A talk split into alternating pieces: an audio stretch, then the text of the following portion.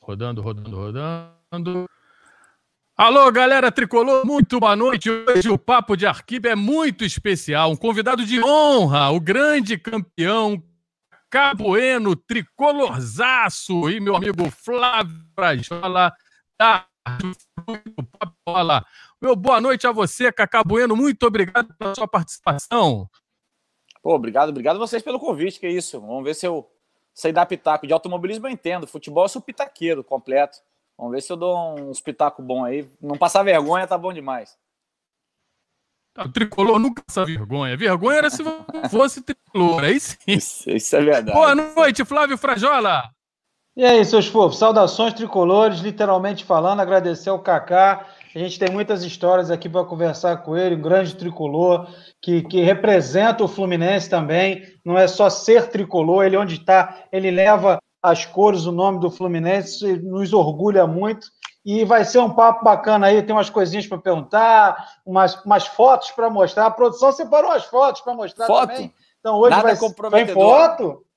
Não, não, não, não, não, jamais, jamais. Cuidado com mas tem umas fotos da- da- da- das suas passagens pelo Fluminense. A gente vai conversar aqui muito sobre os, a Stock Car, que aí eu tô como você, ao contrário. Não entendo muito, mas separei umas perguntas e quero também entender um pouquinho esse lado do, do corredor é, é, dos- da Stock Car, que a gente pouco, pouco conhece, mas conhece o tricolor bastante, tricolor cacau, tricolor de arquibancada, tricolor que frequenta os jogos, que frequenta as laranjeiras. Então hoje o papo promete, coach. É isso aí, Frajola. Vamos bater um papo com o Cacá Bueno, grande tricolor. Tô sabendo que o Cacá Bueno tá, tá, tá vendendo um peixe errado aí, dizendo que não sabe nada de futebol, mas dizem que ele jogou um futebol lá nas Laranjeiras, lá, Frajola, que ele arrebentou com o jogo. O time dele só perdeu porque você tava no time dele, né? Pois é.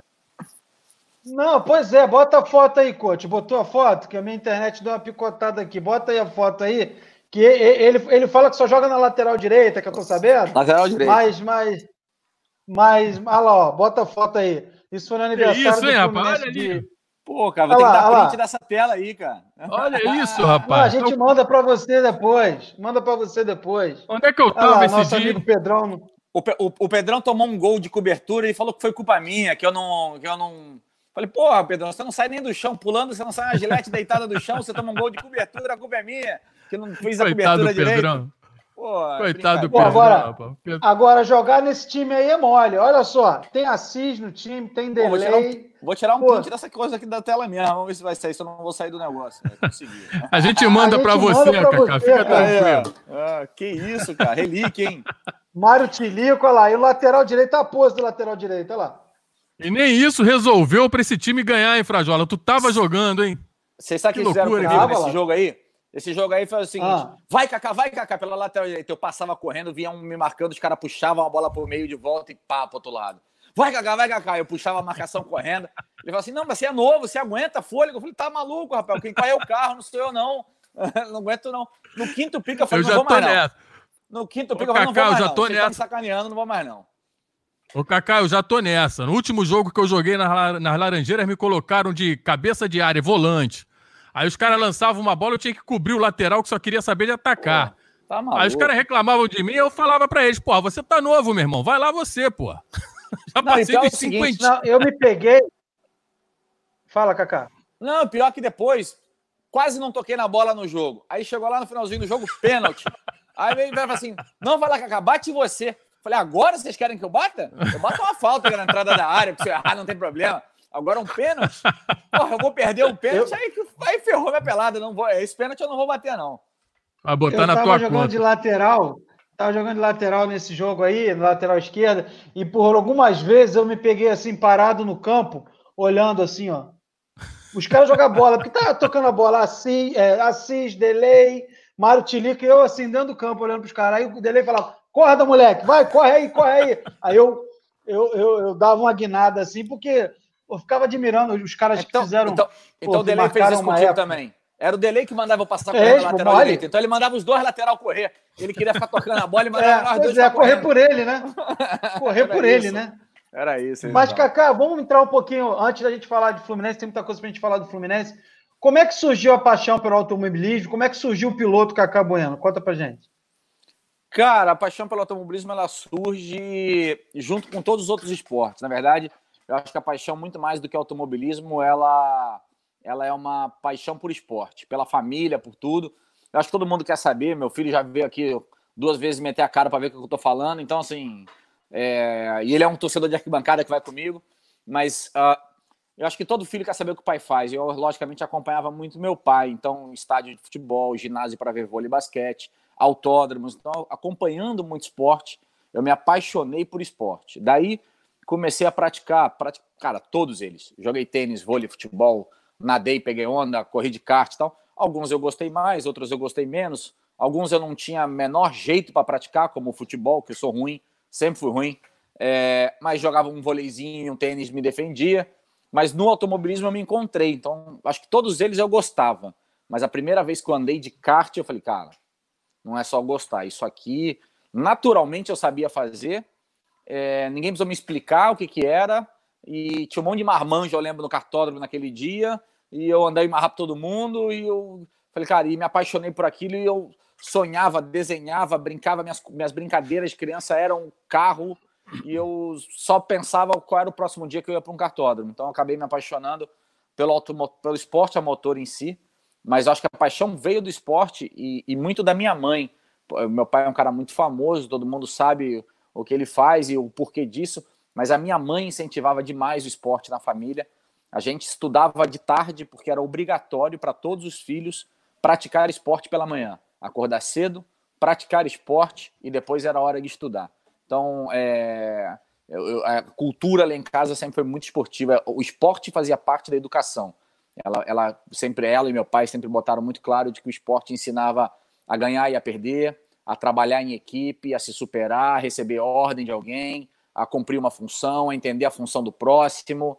É... Então, eu acho que tudo, tudo isso que o esporte ensina fez parte do momento ali em casa. E aí o automobilismo vem natural. Né? Aí, quando eu experimentei, acabei que é aquilo mesmo e talvez impulsionado por vitórias de Piquet e Senna na minha juventude, uh, e pelas minhas próprias vitórias quando comecei a andar de kart ganhando corrida já desde muito novo, e, e aí a coisa foi muito mais natural, é muito mais fluida pro lado do esporte a motor do que do que só uma paixão familiar. É, isso era uma paixão minha mesmo, que depois transcendeu pro meu irmão, que aí sim é do lado negro da força, né, um flamenguista, e aí era piloto e a gente cresceu junto, indo muito a Maracanã junto ver Fla-Flu e se sacaneando mutuamente numa, numa, parceria muito legal e correndo junto nas equipes. Então, é, os dois se apaixonaram pelo mesmo esporte, pelos dois mesmos esportes, pelo futebol e pelo automobilismo. Mas no futebol ele não entendeu muito qual era a graça da coisa não e foi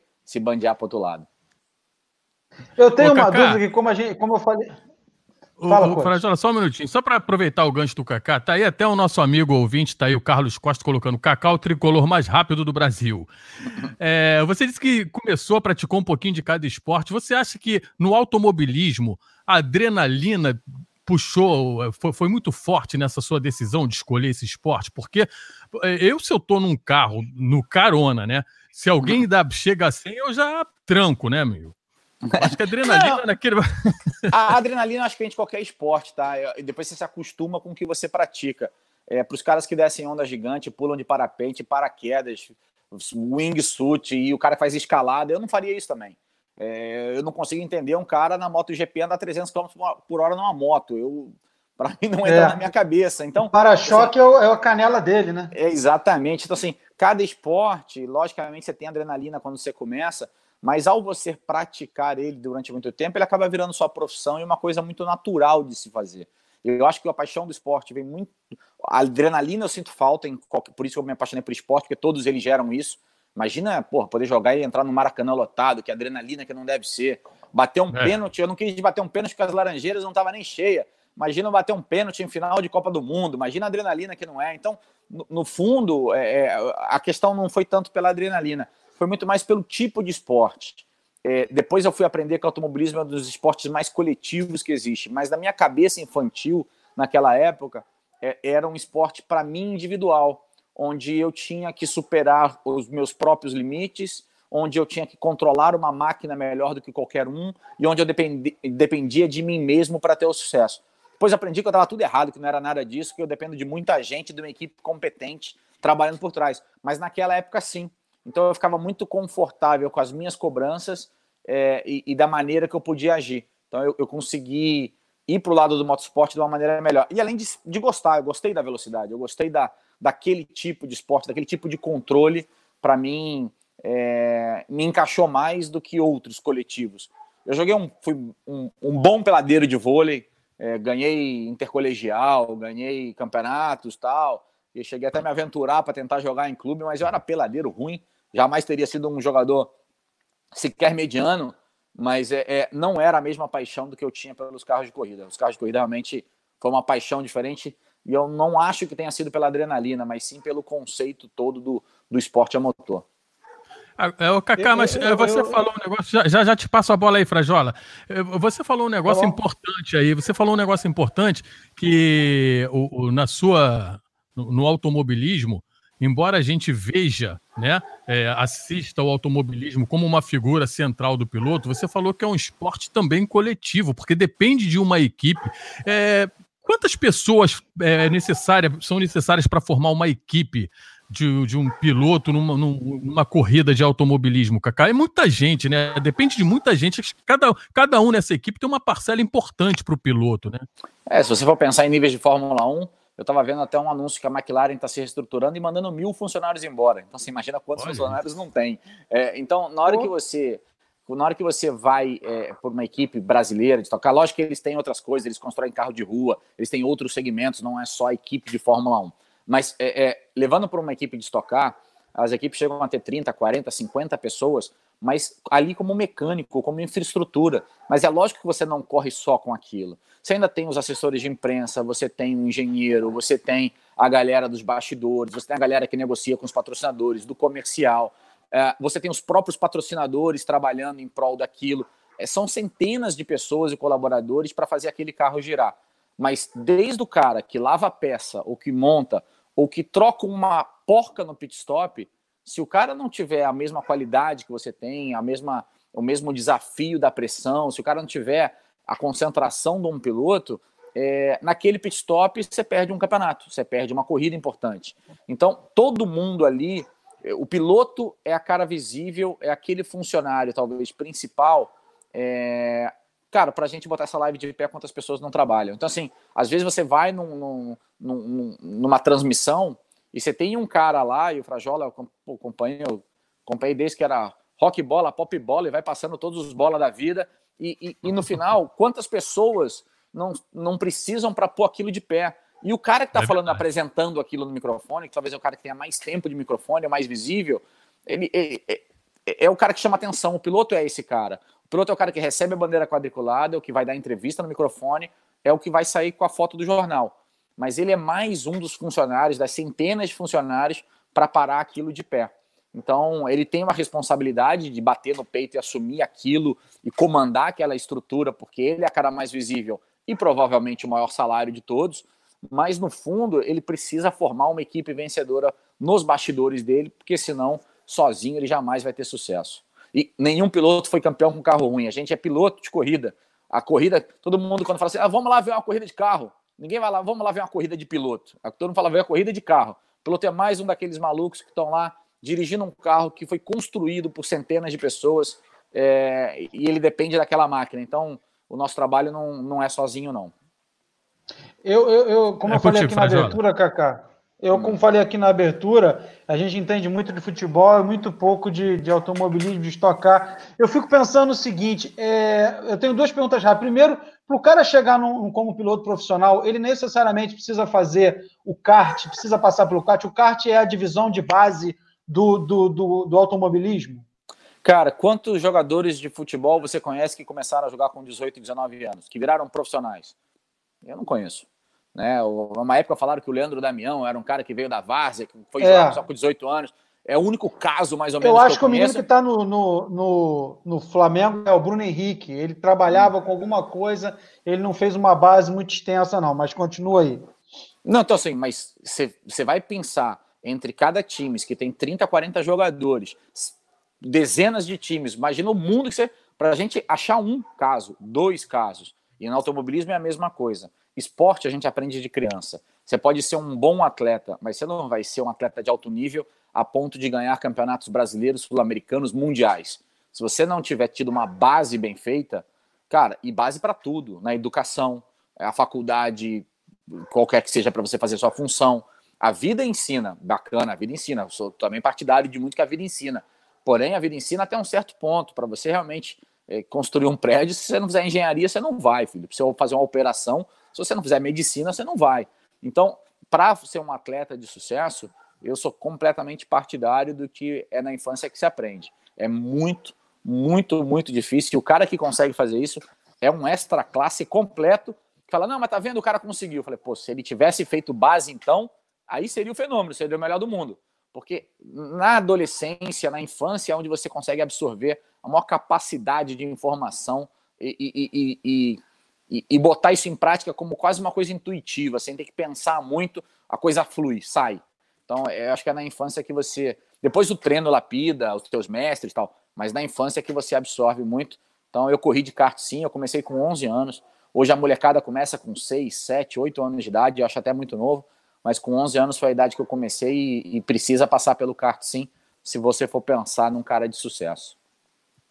A, a, gente, a gente viveu, Cacá, assim, nós somos filhos do Ayrton Senna, filhos do Piquet, assim como tem uma geração filha do Guga, filha da geração de ouro do vôlei, mas eu acho que hoje tá, abriu-se uma lacuna aí no, na, na, nessa representação do, da Fórmula 1, do automobilismo no Brasil, é, é, qual o próximo nome aí que você acha que vai ser essa referência brasileira no automobilismo, assim, uma, uma, uma, promessa, assim?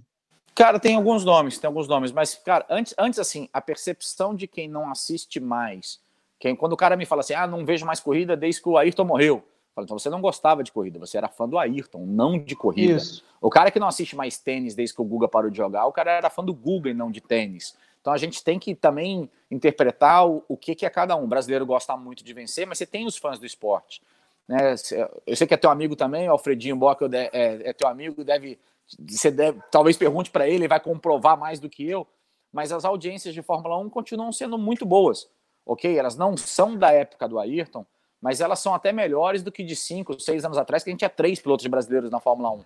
Então o fã de automobilismo continua assistindo automobilismo, Interlagos na Fórmula 1 estava lotado ano passado, as audiências da Stock Car, tudo bem, a gente está falando de piloto brasileiro, onde não tem, Fórmula 1, estava é, lotado Interlagos. Então, a gente tem uma, uma, uma, uma audiência e um, e, um, e um público no Brasil muito, muito fã do nosso esporte. Né? A, a, o Ibope Repocon fez uma pesquisa recente que são 25 milhões de superfãs de motorsport no Brasil. Lógico que não se compara ao futebol, que deve ter quatro vezes isso, mas é, tem muita gente que gosta. Como muita gente gosta de tênis. E fica vendo Nadal, Federer, é Djokovic. É não vai ver brasileiro, tem um brasileiro ou outro, uma hora sobe, outra hora cai e tal, mas vai ver outro, outros jogos. Então, feita essa lacuna, eu acho que existem essas brechas. O, a gente veio de um domínio alemão completo na Fórmula 1 nos últimos anos, né? Schumacher, Vettel, Rosberg, quantos títulos tem aí? 7, 11, 12 títulos de Fórmula 1.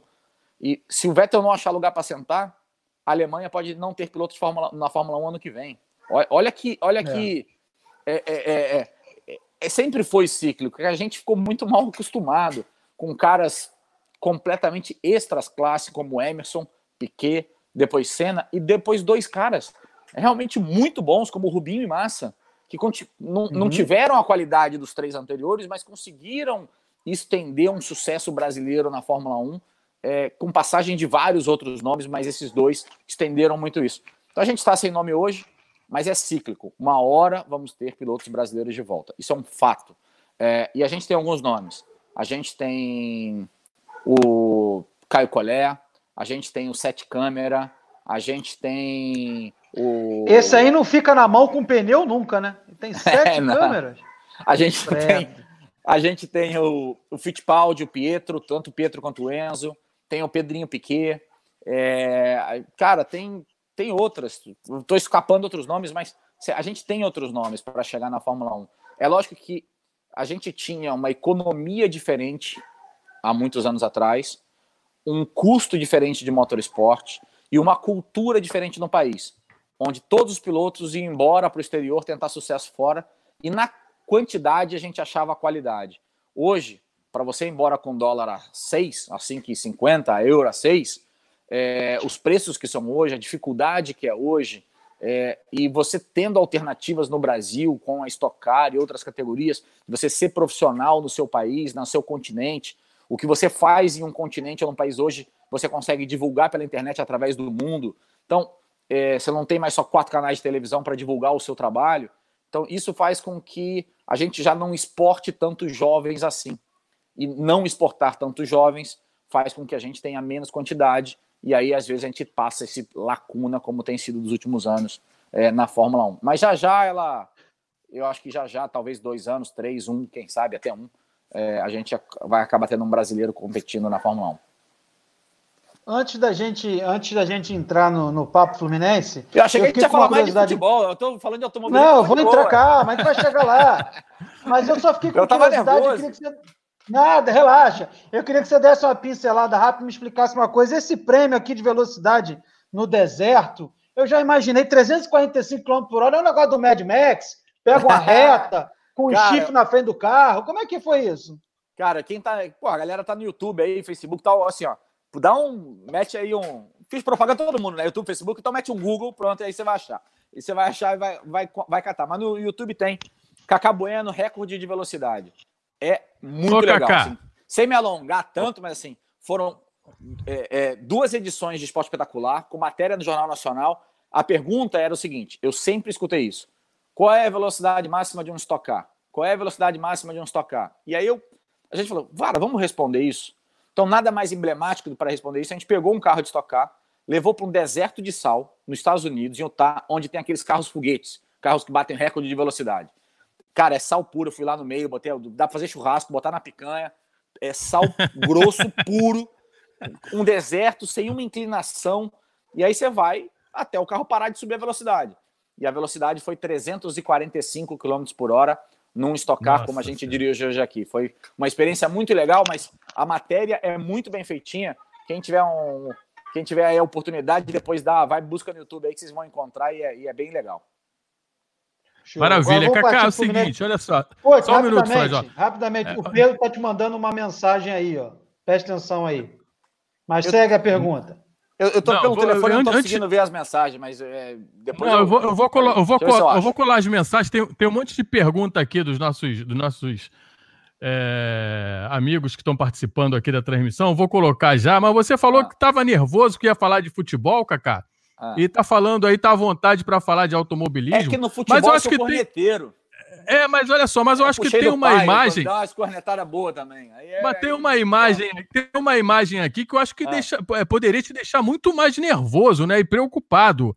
É porque um Vamos cara ver. dentro do, do, carro, olha só. Pô, esse cara podia sabotar sua corrida, cara. Que Verdade. loucura é essa? Faz tempo isso, hein, cara? Isso aí é 2007 por aí, 2006. Ou 6 ou 7. É, 6 ou 7. É. Faz tempo. Eu vou falar ano de campeonato, coisa, ano de título, sabotei, 2006. Não. Ano de título. É, isso que eu ia falar. Botei uma vitamina aí nesse motor aí, que ele foi campeão no dia seguinte. Cara, isso aí é motivo. Ele foi campeão no dia seguinte. Isso, isso aí que eu ia falar. Isso aí foi 2007 e eu vou te falar, foi uma das mais experiências mais legais que eu tive no, no motorsport. É, eu decidia o título no Rio de Janeiro, minha casa, Rio de Janeiro, e o Fluminense Clube alugou ônibus para levar a torcida do Fluminense ao autódromo é, de Jacarepaguá. Então, assim, depois ia ter jogo do Fluminense, e eles falaram assim, cara, vamos pegar a torcida, vamos fazer um domingão completo. A torcida vai até o autódromo, se Deus quiser festejar o título do Kaká, e depois os ônibus vão trazer todo mundo para o Maracanã para ver o jogo do Fluminense. Então, eu fui... É... Eu organizei fotos, essa entrada lá no autódromo, fui eu que organizei. Pô, cara, eu ganhei o título, eu desci do carro e eu corri para a arquibancada e me, depre me pendurei na grade em frente a um bandeirão do Fluminense e a torcida do Fluminense. Era clima de futebol num autódromo. Tá Foi sensacional, uma, Emoção, uma experiência. Hein? Cara, mais legal. Eu sempre fui muito tricolor e todo, nunca escondi isso.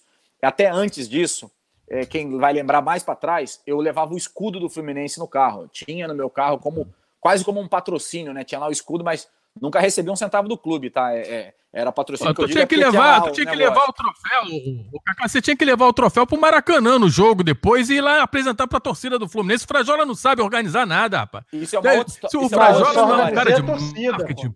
isso é uma outra história que vem, que vem, é, que foi até antes desse ano. Isso foi 2003. Vou contar uma história de 2003 bacana. O Romário foi 2003, não foi? Que estreou no Fluminense? 2003. Foi. Contra o Cruzeiro. O, o jogo do. É, o 5x1 Foi, foi, foi 5 11 a 1. de agosto de Dois- 2002. Dois ou três? Dois. Dois. Dois. Eu Já conta essa história. É, E aí, bom. E aí co- aconteceu o seguinte: a gente tava. é, ganhei a- a- o título, me pendurei lá, cara, bandeirão, Fluminense, não sei o quê. Falei, pô, eu vou querer no estádio depois. E não consegui, porque tinham vários compromissos com os patrocinadores depois do título, lógico, e aí eu acabei Uhum. não conseguindo ir até o Maracanã.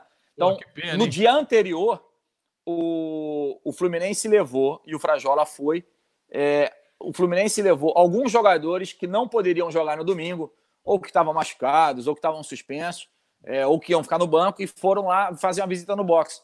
Inclusive, se eu não me engano, eu levei dois deles para andar uma volta é, no, no carro de Stock Car. A gente tinha um carro de dois lugares, que era aquele carro que o Frajola acabou tirando a foto. Então, é uma bacana, uma relação muito boa, que eu estava falando que eu nunca escondi de ser tricolor, mas ao mesmo tempo que eu nunca escondi de ser tricolor, é, eu sempre tive um cuidado também para não comprar uma, reje uma rejeição gratuita, que já que eu pratico um outro esporte, eu não recebo um centavo Claro. do Fluminense, eu só dou ao Fluminense, quer dizer, eu dou minha paixão, eu, eu, não, eu não quero nada do Fluminense a não ser que os caras transpirem sangue dentro do campo, eu não nada, nada com isso. Tanto que um ano eu até levei eu- os caras que eram empresários na época, acho que 2003, eu levava o escudo, é, para conversaram tal, para a gente botar o, pra, o patrocínio que era o mesmo do Fluminense no meu carro. Eu falei, não, não, não, quero não, cara.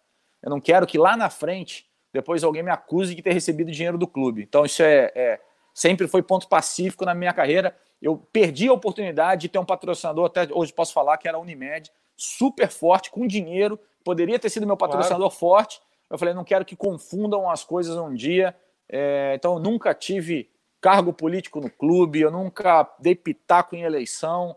É, deu vontade algumas vezes, mas nunca dei. ah, e, e nunca tive um patrocínio do clube. Isso é paixão minha, da minha família, de ir ao estádio, de torcer, de ter a liberdade de xingar, de comemorar, de abraçar e, e vida que segue. O Fluminense só me dá, não, já me dá muita coisa, que é muita alegria e muita tristeza também, já me dá muitas emoções. Eu não, não quero mais nada do que isso, não.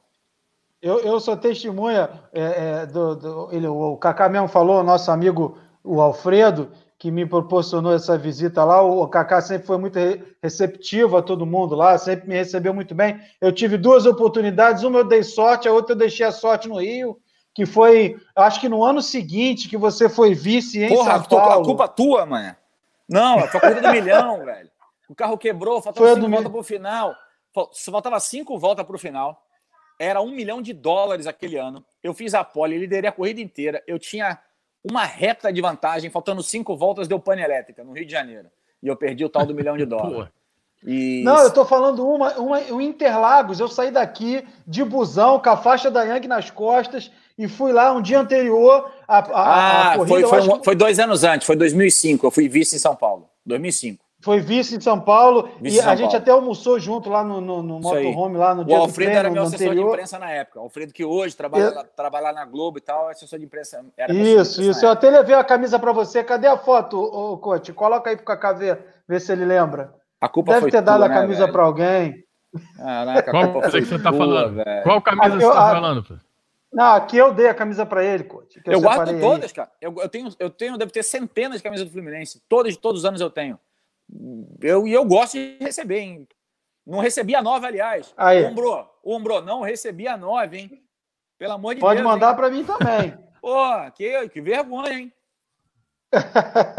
o, o, Não eu entrou, lembro não enquanto ele carrega. Eu não tô vendo foto. Entrou Não, a eu foto também vocês? não. Ah, então. Tá Não, eu tudo- também não. Aí, ó. Aí. Ah, olha aí. Ó, 2007, falei, ó. Tá aí a 11 de camisa- 2007, camisa- 17 É, tá de novembro, 2007. Não, mas esse É, ano eu ganhei o título. Pra ela foi. É Esse esse, não esse é título. aqui no Rio. Pô, e que- Esse é o do Rio. Isso, é do Rio, isso é do Rio. Mas, mas Cacá, vamos voltar, vamos, vamos voltar a falar do Ah, futebol deixa- aqui. Deixa- Fala, futebol, deixa eu falar do, do negócio que eu falei do Fluminense. O Fluminense já fazia isso desde 2002, de levar torcida no estádio.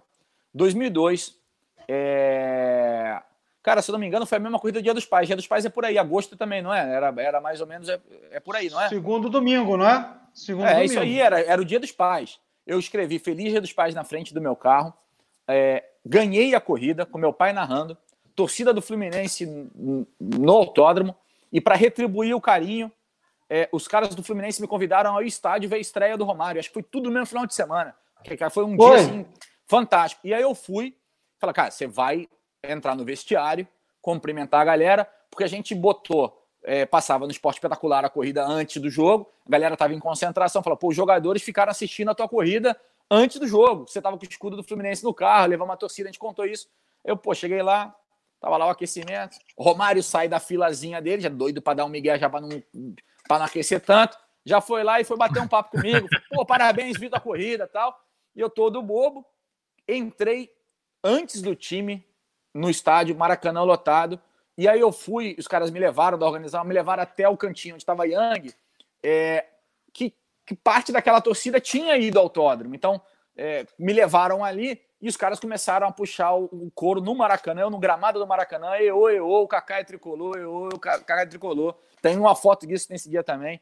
Cara, isso é sensacional. Isso é uma das grandes memórias que eu tenho do futebol. Eu entrei no Maracanã com o estádio lotado, eu não joguei, mas deu vontade de assumir a lateral direita aquele dia, mas não fiquei no meu cantinho. Vem cá, como é, como, é que, como é que se formou o torcedor tricolor no meio de um irmão flamenguista, de um pai flamenguista, agora pode falar que ele já se assumiu, Flamengo. Como é que era essa resenha dentro de casa, dia de Darwin. clássico? Darwin. Estudaram Darwin, evolução da espécie? É isso aí, cara. Não, não precisa explicar muito. Não precisa explicar Boa. muito, cara. Tem as teorias já, os caras estudaram muito para fazer teoria. Não, eu, eu vou te falar assim, eu sou de 7,6, né? Então, vamos falar, quando a gente entende muito de futebol, 6, 7, 8, 9, 10 anos de idade, de 6 aos 10, que a gente forma realmente o, o, o, clube, o clube era um clube vencedor demais. Isso eu estou falando de 83, 84 85. Né? São anos que eu começo aí de 6 vou até aos 9 anos, aos 9 anos de idade. E... Tem a história do tio Juca que eu tô sabendo? Isso aí. Aí eu tinha um tio que morava ali no Maracanã. Meu pai, meu pai naquela época não assumia que ele era flamenguista. Aliás, de flamenguista ele não tinha nada naquela época, flamenguista muquirana, que ele fala hoje que ele é flamenguista, virou depois de velho, porque não é possível. Porque eu falo para ele, pô, pai, não lembro disso em casa, você não tinha isso. E realmente ele não tinha. Eu acho que por isso que ele também evitou muitas críticas durante a carreira dele. Eu acho que ele tá de parabéns, porque nem em casa ele era torcedor.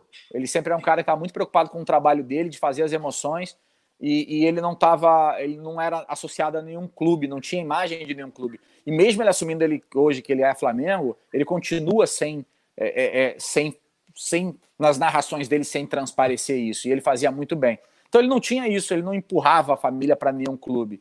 E aí eles me levavam muito para Maracanã. Então era Maracanã para ver Fla-Flu.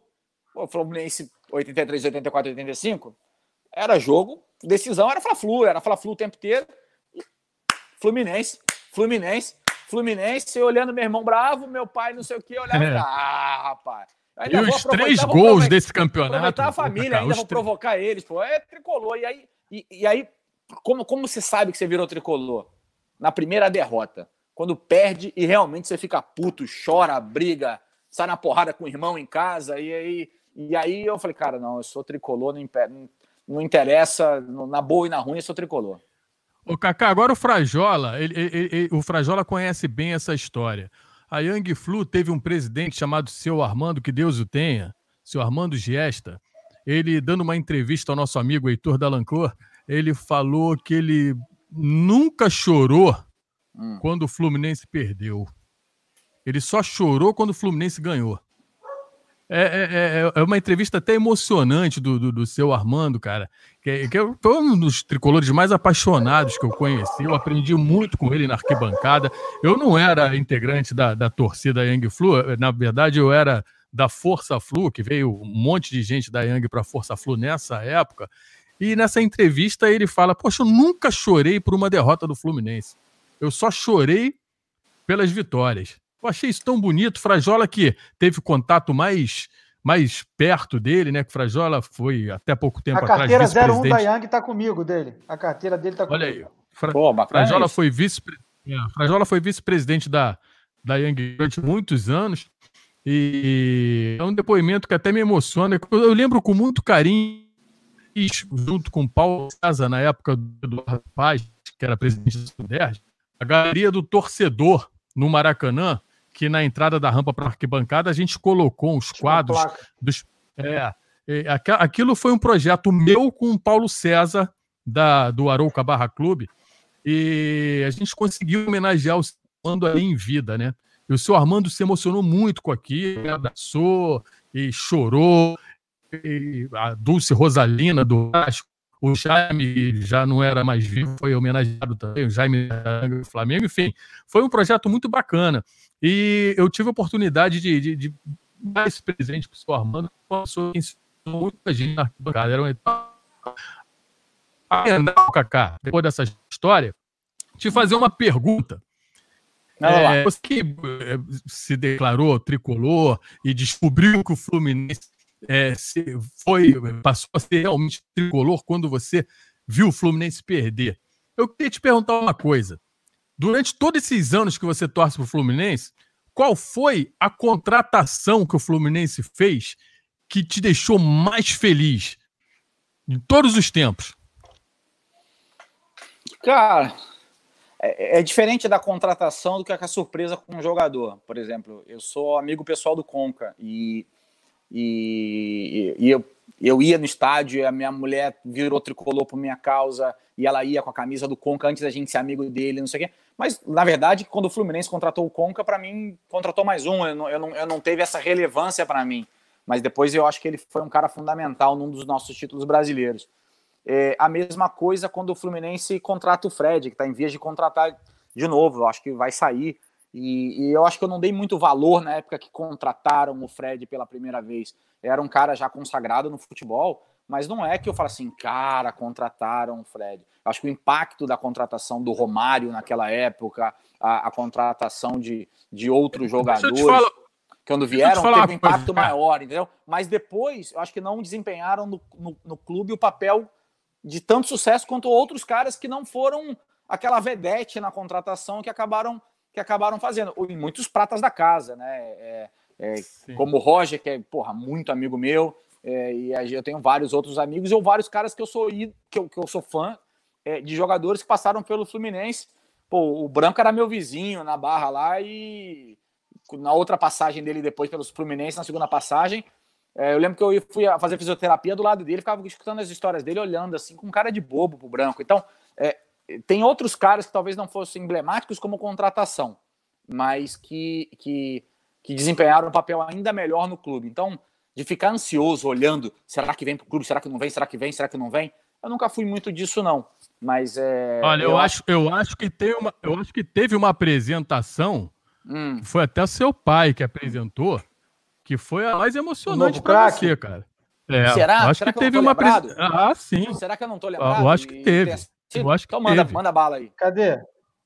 Cadê a foto? Apresentação de um grande craque do Fluminense, Cadu, conhece? Cadu, Cadu, cara, a Fluminense, o Fluminense mandou fazer uma carteirinha pro, pro meu filho. É... E, e, e, a camisa e a camisa pequena do tamanho do tamanho dele, com a foto, a carteirinha com a foto.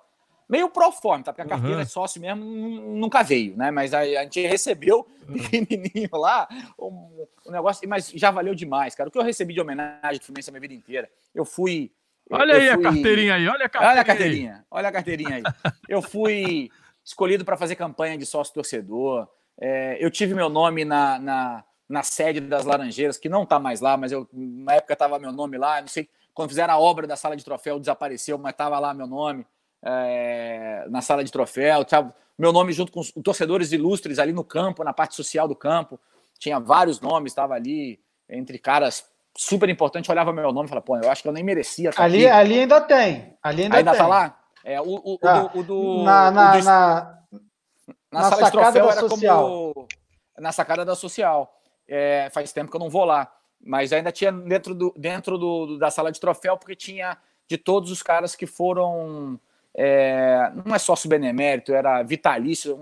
a gente chama lá de sócio vitalício. Eles deram. Não, Grande honorário. benemérito. Grande benemérito é, é, tem, tem honorários. Tá nome lá. E, e, aí eu, eu falei, cara, não, beleza, mas eu, tudo bem, para ser sócio aqui, o sócio torcedor do ano, eu pago a carteirinha, deixa que eu pago, eu faço questão de ter. Então, não, não precisa disso, mas a homenagem fica linda, né? Então, a gente tem várias coisas, mas a gente sabe que, cara, clube de futebol é assim. A minha paixão é pelo Fluminense, não é por quem tá lá. Eu, eu não estou falando isso que eu tenha problema com quem está lá, não, tá? É, zero problema. Tenho até admiração por quem está lá hoje. Ah, o, é, mas os presidentes vão mudando, a diretoria vai mudando. Uma hora você tem mais relação, outra hora você tem menos relação. E as coisas são assim. O que fica para mim são as lembranças de entrar no estádio, da torcida. É, cara, até hoje, sabe, em autódromo, levar camisa, pedir para tirar uma foto junto. O, o que guarda no meu coração são esses momentos. E que, logicamente, isso só foi possível pela colaboração de todos os jogadores e presidentes que passaram por lá, que em algum momento falaram: pô, vamos lembrar do Kaká, que é um torcedor ilustre, e vamos dar um brinde para ele, uma camiseta, chamar ele aqui numa apresentação, fazer uma grande entrevista. Então, lógico que eu ganhei muito mais é, reconhecimento da, da, da torcida tricolor pela, pelo, pelo bom agrado e bom trato que eu tive com todos eles. Então, é agradecer a eles, não criticar, mas a gente também entende que o ciclo vai fazendo. Mas eu continuo cobrando a ombro pela minha camisa nova, tá? Uhum. Você falou em homenagem. Você falou em homenagem, é até curioso, né? Porque o Fluminense fez uma homenagem para você do sócio honorário, né? Que eu acho que tem uma medalha e tal. E há 37 anos ela não fazia, ele, o Fluminense é essa, não fazia essa homenagem. É essa homenagem do sócio honorário, que fazia 37 anos que ela não fazia a ninguém. Quando eu ganhei meu quinto título de Stock Car, que até o presidente da República me recebeu na época lá, que, pô, Stock Car Tava bombando todas as corridas ao vivo na TV aberta, mais do que é hoje, infelizmente. Gostaria que tivesse continuado assim. O Fluminense fez essa mesma homenagem. E aí, dentro de todos esses sócios honorários, tinha o nome de todos eles que já ganharam e tava meu nome lá. E, essa, e esse quadro ficava na sala de troféus do Fluminense. E pelo que me falaram meus amigos que vão lá, não está mais lá. O quadro sumiu, meu nome sumiu de lá tipo, não tô cobrando nada, não. Era só um orgulho, um orgulho de um tricolor. assim, cara, eu nem jogo bola. Minha, minha, minha participação foram 20 minutos numa pelada de aniversário de lateral direito com Frajola no time. O que, que é isso? Pô, o pior, foi, tá o pior foi isso, né? O pior foi o Frajola no time. Pô, você podia falar para todo mundo hoje, Cacá. Pô, joguei do lado do Assis, joguei do lado do Delay, mas porra, tinha um é. Frajola lá. Pra botar bem tudo. distante, um de lateral esquerdo, outro lateral direito, pra gente não comprometer o time. Olha só, e, tem umas e, perguntas aqui, tem umas perguntas aqui, bala, Frajola. As perguntas solta, dos, solta. Dos, amigos aqui, vamos ver se a gente consegue. Ó, Wagner Vieira, hoje completa 36 anos do bicampeonato brasileiro do Fluminense. Você lembrava disso, Frajola? E o pai hoje, não, do Cacá Bueno narrou aquele título com muita maestria. Pergunta se ele sabe disso, tá vendo? Eu, não, eu, eu particularmente não sabia. Mas, mas Bom, é, BI 83, né? Pelas contas naturais, o BI 83. Vem de 70 a 83. Não, ele tá falando bi brasileiro. que era hoje. Brasileiro é 84. O bi então, brasileiro... 36 anos, estamos em 2020, sim, sim, sim, não sim, estamos desculpa, contando o é. ano, o Covid não está deixando tá de contar o ano. É, eu tá já certo. decidi que aniversário esse ano eu não faço. Tá não certo, conto, tá certo, tá certo. Eu confundi, com, eu confundi com os primeiros anos do TRI, tá certo. Não, não. Tem e, outra tá pergunta aqui. Mas Tem outra pergunta falar, Eu vou te falar uma. Eu vou contar uma história. Eu não lembrava não. isso, pô. Vamos embora. É, é, rapidinho. Eu falo muito, mas é o seguinte. Meu pai narrou. Eu lembro que narrou com maestria. Não, pô. Aqui nada. Pode falar. Mas é o seguinte. Exatamente foi o que eu falei antes. As pessoas não tinham ideia que clube é que ele torciam e falavam sempre que ele torcia para o time que ganhava o título naquele ano. Então ele já foi Fluminense, Flamenguista, Corintiano, São Paulino, Grêmio. Todo mundo, ah, o Galvão deve ser gremista. Eu falei, cara, o Galvão é tijucano, cara. Como é que ele é gremista? Como é que ele é corintiano? Então, assim, gremista salgueirense. Então, assim, oh, é, tijucano salgueirense, como é que ele vai ser gremista? Então, é, ele, no final das contas, ele sempre fez muito isso. E muitos anos ele parou de fazer futebol. E aí, em 2010, é, 2010 que a gente ganhou do Palmeiras, foi 10, não foi 12, né? Foi 10 que a gente foi campeão no, em cima do Palmeiras? 12, foi 10, Palmeiras 12. de São Paulo e Barueri. Foi não, o Palmeiras, o campeão né? em cima do Palmeiras foi, foi em 2012, foi 2012, foi o Mas teve aquelas vitórias. Não, 2012. O título, o título, o título do 2010 foi com com Goiás, né? Foi com Goiás no, no, no Engenhão, não foi isso? Guarani. 2010 não, Guarani, foi Guarani. Guarani, Guarani, confundi com Goiás, tudo verde.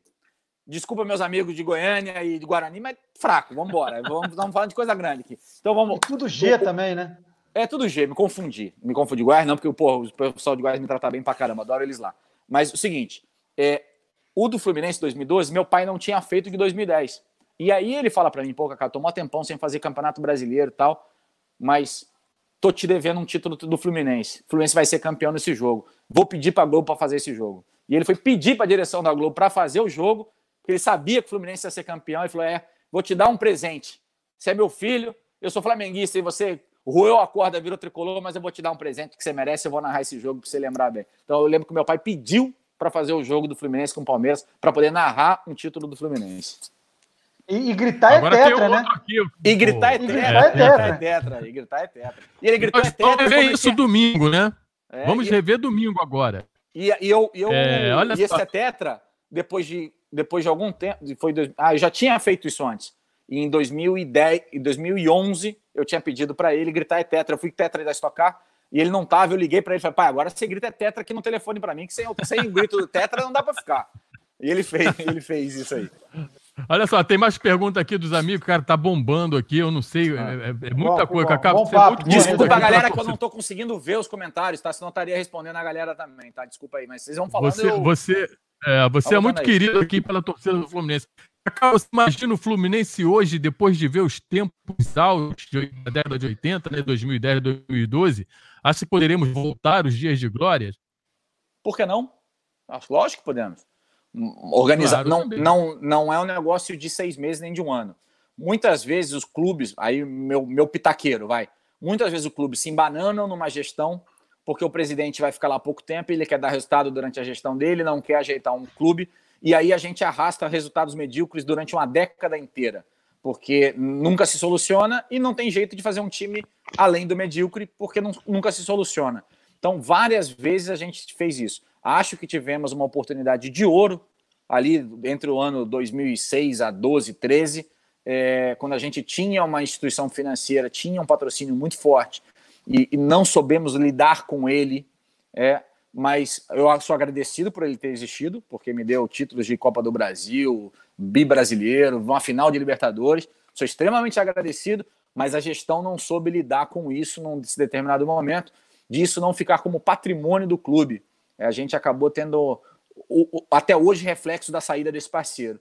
É, então a culpa não é do parceiro, tá? Muita gente fala, ah, a culpa da não, a culpa não é do parceiro, não. O parceiro enfiou grana pra caramba, fez uma boa gestão profissional, como se deve fazer, ganhou os títulos. O problema é de quem estava na gestão do clube que não soube lidar com isso para criar também é, é, um legado ao clube para continuidade se um dia esse, esse parceiro faltasse, que acabou faltando.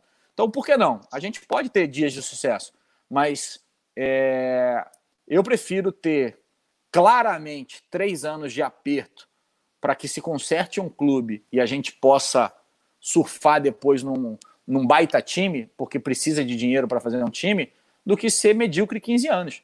Que não cai, mas não ganha, não cai, mas não ganha, não cai, mas não ganha, não cai, mas não ganha. Ano ruim a gente briga para não cair, ano bom a gente briga para pegar a última vaga da Libertadores sétimo oitavo. Desculpa, não é não é para isso que eu virei tricolor. Não é isso que eu quero. Eu quero, eu quero título. Nem que para isso a é gente tenha que sofrer e que tenha alguém com coragem de falar: ó, vamos sofrer dois, três anos. E se bobear, podemos até cair, mas eu vou dar um jeito financeiramente e vamos levar esse clube de volta a ser protagonista dos campeonatos. O Fluminense tem tudo para ser protagonista. Aliás, é a dificuldade do brasileiro é essa. A gente tem pelo menos 10, 12 clubes com capacidade de ser protagonistas. E lógico que não tem espaço para 12. Então, nem. Mas tá, também os 12 não... o, o Vilela aí, ó. O Vilela tá aí mandando abraço para mim e pro Frajó. Grande abraço, Vilela, grande tricolor. O Vilela é um dos torcedores do Fluminense mais emblemáticos da atualidade, que ele vai em tudo que é jogo, rapaz. Seja onde for o jogo. O Fluminense jogar no Japão, ele tá lá. O Fluminense tá em Belo Horizonte, tá lá. Sensacional. Um abraço, um abraço pro Vilela. É o nosso Viking, é o nosso Viking. um abraço pro Vilela. Tá então, mandando assim... para. Mandando, mandando para carreira aí, o, o Kaká, o Vilela. Valeu, que isso. E só para concluir, assim, é lógico que os 12 não vão conseguir ao mesmo tempo fazer uma grande gestão, porque a gente está inundado de, de, de, profissionais do futebol que não conseguem fazer grande gestão. Então o Fluminense tem que dar o exemplo. Tem parceiros do mesmo estado que conseguiram se arrumar. E, de, com desculpa que for. Ah, mas com o dinheiro da televisão é mole, com o dinheiro disso aqui é mole, com não sei o que é mole, com perdão. Não interessa. Cada um tem que buscar seu caminho. Então, nós também temos, assim como exemplos de outros estados, como o Atlético Paranaense, com menos dinheiro do que a gente conseguiu ajeitar a casa, e, e, outros, e outros clubes também. Então, ajeitar a casa para ser protagonista. Vamos ganhar todo ano? Não. Nenhum time ganha todo ano. Né? Quando o São Paulo, eu lembro isso que eu era moleque, o São Paulo ganhou dois, três campeonatos seguidos, bimundial, todo mundo fala, ih, agora esquece, no Brasil vai ser igual é na Espanha, só vai dar um time, é só, vai ser só, só São Paulo, São Paulo vai ganhar tudo. Sumiu. Depois falaram, falaram isso do Cruzeiro. tá a crise que tá. Então, nada é para sempre, mas a gente precisa ajeitar a casa. Então, eu acho que é, é, a gente perdeu a oportunidade de ajeitar a casa. Tomara que a gente volte a comemorar títulos depois que tenha uma gestão que consiga ajeitar a casa. Que não é fácil, Olha tá? Aí, o Gabriel é, não é falar ajeitar a casa e jogar bomba para os outros, não. Não é nada fácil ajeitar a casa, é difícil pra caramba. Se quer, eu tenho soluções. Só tô dizendo que o que tem, tem que ajeitar a casa, mas também não tem a fórmula mágica da, da paz aí, não. Eu, eu queria pegar um ganchinho nessa sua resposta de ajeitar a casa. Rola um projeto já há alguns anos aí do meu querido amigo Gustavo Marins, mais um grupo aí que está tomando conta disso, até muito bem, diga-se de passagem, da volta dos jogos na Laranjeiras. O que, que você acha disso? Por quê? Porque a galera meio que divide opinião, acha que jogos nas Laranjeiras eh, vai apequenar o Fluminense, o Fluminense precisa de um, de um palco grande. Outra galera acha que sim, que tem que jogar em casa, que fazer pressão, que quando o jogo for assim, de uma expressão maior, se levasse para o Maracanã e tal. O que, que você acha disso? Deve voltar a jogar na Laranjeiras? Cara, o que eu acho disso hoje é o seguinte: eu sou um cara fã número um do Maracanã, eu vou no Maracanã, dos passeios prediletos meus de domingo, quando eu não tenho corrida, é pegar meu filho e ir para o estádio, para arquibancada. Quem me conhece sabe, me vê lá. É, quando ele tinha aí de 1 a 3, 4 anos, eu ia assim no camarote. Já voltei para arquibancada faz um tempo. Até postei fotos hoje com ele na arquibancada. Então a gente é, sempre fui torcedor, tava lá na arquibancada, no gol de barriga do Renato em 95, eu tava lá na arquibancada e ia de ônibus pro estádio. Minha mãe não queria que eu fosse pro estádio, eu ia escondido, pegava o ônibus, ia para lá. E assim, cara, eu tava. Eu, eu, simplesmente. Isso desde comecinho da década de 90, final de 80. Então, eu, eu sempre. eu ia muito às Laranjeiras. Ainda na década de 80, no finalzinho da década de 80, novo, eu ia muito ver jogos na, jogo nas Laranjeiras. Né? Ainda em campeonatos brasileiros, depois passou só para estaduais. Mas eu não sei se é uma boa Copa do Brasil também, né? Copa do Brasil muito. Título para o Internacional, ganhamos aqui de 1 eu a 0 lá, e... eu, eu, estava lá então, no jogo de 1 a 0 no jogo, no 2 jogo 1, 2 né? a 1 que a gente ganhou, eu estava lá. É. É, e depois fomos garfados lá no também. sul. Eu estava nas Laranjeiras. Então, assim, eu, eu, eu, eu, eu tenho uma, uma lembrança muito querida das Laranjeiras, apesar de ter morado na Barra a vida inteira. É longe pra caramba para ir até Laranjeiras para mim. É. Mas é, Uh, eu, eu, tenho, uma, eu tenho uma, uma, uma, uma, lembrança positiva, mas eu não sei, eu não sei se a época passou, eu não sei se é boa ideia. Eu era muito partidário, eu estava falando do Maracanã, eu era muito partidário do que o Fluminense tivesse um estádio próprio de 35 mil, 40 mil pessoas, quando tiver aquela campanha do estádio que ia ser ali aonde destruíram com absurdo que destruíram o Autódromo de Jacarepaguá para fazer aquela roubalheira sem tamanho do Parque Olímpico que dá prejuízos absurdos para todos os, os, cariocas até hoje pagarem aquela conta. Pagaram a tá conta. Está abandonado aquilo, né? Está abandonado. O autódromo não era. O autódromo gerava emprego, receita, turismo, estava é, lá. É, hoje gera prejuízo, gerou prejuízo para construir, gera prejuízo para manter, está abandonado. Faz o quê? Um Rock in Rio cada dois anos? É isso que fazem naquela área? Tipo, puta área daquela para fazer um Rock in Rio a cada dois anos. Mas beleza. É, e podia fazer o Rock in Rio dentro do autódromo, se tivesse um autódromo. Também não seria problema nenhum.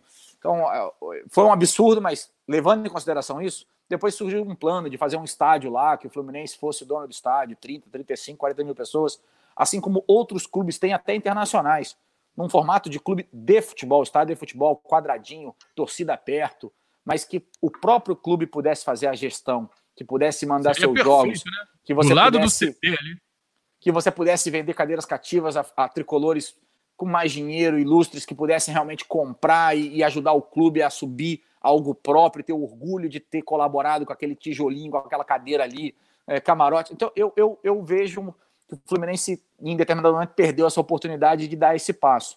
Voltar às Laranjeiras, fazer uma obra faraônica nas Laranjeiras, é, onde. Pô, cara, o pessoal vai ficar irritado comigo, mas nunca fugir de polêmica onde a gente tem vários sócios das, das Laranjeiras, que nem tricolores são, mas simplesmente moram em Laranjeiras e vão ali jogar tênis, pular na piscina, usar o bar, porque é um baita clube bacana. Verdade. E, então, assim, estão muito mais preocupados com a área social deles, que para que não atrapalhem o tênis deles de domingo ou a cerveja que eles tomam ali no bar. Né? Então, eu, eu no fundo, eu, as Laranjeiras é um patrimônio sim do clube, mas eu acho que o time de futebol precisava ter um palco à sua altura. Então, as Laranjeiras ele é um símbolo, é um estádio charmoso que fez história no Rio de Janeiro. Eu vi outro dia fotos quando ele ainda era completo, pô, com uma área de acesso linda. Um pecado ter destruído parte do estádio, mas já foi. Vamos fazer o que agora? Vamos destruir a rua de volta? Vamos botar o estádio inteiro de novo? Vamos gastar quantos milhões para subir, para ficar com 15 mil lugares? Tá ok, um campeonato carioca, jogar lá, bacana, um jogo pequeno, para não ter custo. Mas estamos pensando só em custo ou no legado para a torcida ou no legado para os próximos tricolores? De ter um estádio próprio, de ter algo que a gente possa fazer e vamos jogar nossas decisões. Os Fla-Flus, as decisões no Maracanã. Vamos lá, se Deus quiser chegar de novo na final de Libertadores, na final de Brasileiro, e a gente joga lá no Maracanã, que tem uma gestão controversa, é um fortuna para se manter e operar. Então, eu sou fã do Maracanã, não é para destruir o Maracanã, mas eu acho que o Fluminense tinha que ter o estádio dele para 30 mil, 35, 40 mil pessoas no máximo, que ele pudesse fazer a gestão, como o Grêmio fez o estádio dele, como o Atlético Paranaense tem o estádio dele, por aí vai. Olha só, tem, um, ô, tem aqui ô, um amigo nosso, Frajola, que eu não, eu, eu não posso afirmar essa informação aqui, mas está dizendo que o jogo de domingo já tem mais de 25 mil ingressos? Não comprei o meu ainda, pesquisar. mas eu ainda vou, vou comprar o meu. Ainda não comprei o Pô, se for é muita coisa, né, rapaz? É, bastante. É, a galera chegou junto. É, eu acho que o, o, o, Fluminense, quando sabe trabalhar aliás, eu quero mandar um abraço pro pessoal do marketing do Fluminense, que tem dado um show absurdo. Os amigos, não é porque são meus amigos que estão lá, mas os caras são realmente eles estão arregaçando a manga e estão fazendo cada campanha bacana pra caramba pro Fluminense. Parabéns aí. Eu, eu falo assim, você acha que se o Fluminense não tivesse um estádio próprio, com 25 mil pessoas comprando para um jogo, que vai ser transmitido de qualquer maneira, quem não comprar vai ver também. É, então, Lógico. Assim, é, você acha que se não tivesse estádio próprio, pudesse fazer um modelo americano ou europeu, de que o cara pudesse comprar os seus ingressos do ano inteiro, aquele lugar do ano inteiro, não é a cadeira cativa da vida inteira, igual o Maracanã. Comprar o carnê, comprar, como faz na NBA, como faz. Eu vi o Sunderland, que é um seriado que tem na Netflix ali que eu vi. Eu vi também. Cara, que, que, os caras compram lá o pacote do ano inteiro, o time caiu para a terceira divisão, o nego comprando o, a cadeira dele pro ano inteiro, orgulho de ter a cadeira dele. Você acha que, pô, se tivesse um estádio próprio, quantos, quantos tricolores não fariam isso? Que a gente pudesse ter um modelo em que esses próprios tricolores, quando não fossem no jogo, pudessem através de um site do Fluminense, negociar o seu ingresso para que outro cara, para a cadeira não ficar vazia, de que outro cara vá no seu lugar daquele ingresso que ele comprou do ano inteiro. Um modelo diferente, um modelo novo. Cara, o mundo mudou, gente. O mundo, o mundo é diferente. A gente precisa é entender como fazer o um marketing diferente, como evoluir é como clube, como gestão, para. Não adianta mais fazer só mais do mesmo chupar a laranja no intervalo. Não, não é mais isso, entendeu? A gente precisa é dar verdade. uma melhorada. Estamos hoje fazendo uma live para uma galera aqui, cada um na sua casa, à distância. É. E estamos falando com o torcedor. A gente é verdade. precisava né, falar na rádio, ou falar no, ou, esperar o jornal de, do dia seguinte, lá o jornal dos esportes rosinha, ficar com a mão toda rosa para ver o jornal dos esportes. não, não, cara, então. Não, eu para saber quanto foi o jogo, não é mais assim. O mundo não é mais assim. A gente, a gente precisa dar uma evoluída né, na questão. Eu acho que o Fluminense foi, foi pioneiro em muitas coisas. Ele poderia ser também tratar um pouco melhor desse assunto. Não só, eu vi um, um amigo aí falando o que acha da contratação do Fred. Não só pensar na contratação do próximo jogador, mas um choque total de gestão aí, eu acho que era bem-vindo.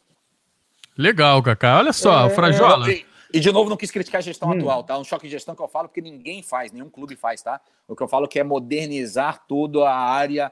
É, não estou criticando a gestão atual de novo, porque às vezes parece coisa política, não tem nada a ver com política do Fluminense. É, o que eu falo é, é, é olhar exemplos que dão certo nos Estados Unidos, na Europa e em outros lugares, tropicalizar ele um pouco e botar, e botar em prática no Brasil. Maravilha. Olha só, Frajola, a gente já está aí com 58 minutos. A gente já vai encerrar daqui a pouco. Tem dois minutinhos aí para a gente encerrar a nossa live. É... Faz uma pergunta para o Kaká aí, Frajola. E depois vamos nos despedir aí da nossa deixa galera. Só... Então, deixa eu só, só, só, antes da pergunta, deixa eu dar só dois recadinhos aqui. Pode a gente até parece. A gente vai ser que... cortado. Não, acho que Oi? pode, não pode, ô, ô coach? Não pode entendi. passar de uma hora não? Pode passar não, de uma hora? Pode, pode passar. Não, pode, não, só achei aí 15 minutos. É, pois tem de 5 minutinhos, só para eu achei que a gente ia ser derrubado, mas então vamos lá mais 5 minutinhos. Não, não, não. Deixa direito. eu só dar um recado que parece Parece até que foi combinado e não é. Né? A gente está entrevistando o Kaká, domingo tem o jogo do título do Tetra. Então, eu só quero dar o recado que o Fluminense está fazendo mais uma promoção. O amigo falou dos 25 mil ingressos vendidos aí, nosso querido é, é, ouvinte. Então, assim, o Fluminense está fazendo uma promoção, mais uma vez destinada a, a, ajudar os funcionários do clube. Você entra lá na página do Fluminense, é, fluminense.com.br, tem lá a venda de ingressos. para o jogo de domingo, que vai ser transmitido às 16 horas na Globo, com a narração do Galvão Bueno. Vai gritar é tetra de novo. Então, R$ reais o não sócio e R$ reais o sócio. Você entra lá no site do Fluminense, tem todo o trâmite para fazer. Você ganha um ingresso virtual, um pôster de campeão e o livro digital do Fluminense Tetra Campeão, feito lá pelo nosso amigo querido Daniel Cohen, Heitor, enfim, um, bom, um belo trabalho lá da Memória com o marketing do Fluminense. Então, todo mundo ajudando simbolicamente, é, na verdade, ajudando de verdade, né? Mas comprando ingresso simbolicamente para o jogo de domingo, R$ reais o não sócio e R$ reais o sócio no fluminense.com.br. A minha pergunta, só para fechar, é o seguinte, Kaká, é, é, é a, o assunto da moda agora, na, nada mais do que, do que, do que é, necessário, é o coronavírus. Você é a favor da volta do futebol, do futebol ficar. O Mário está agindo bem em preservar o Fluminense e assumir que não vai jogar.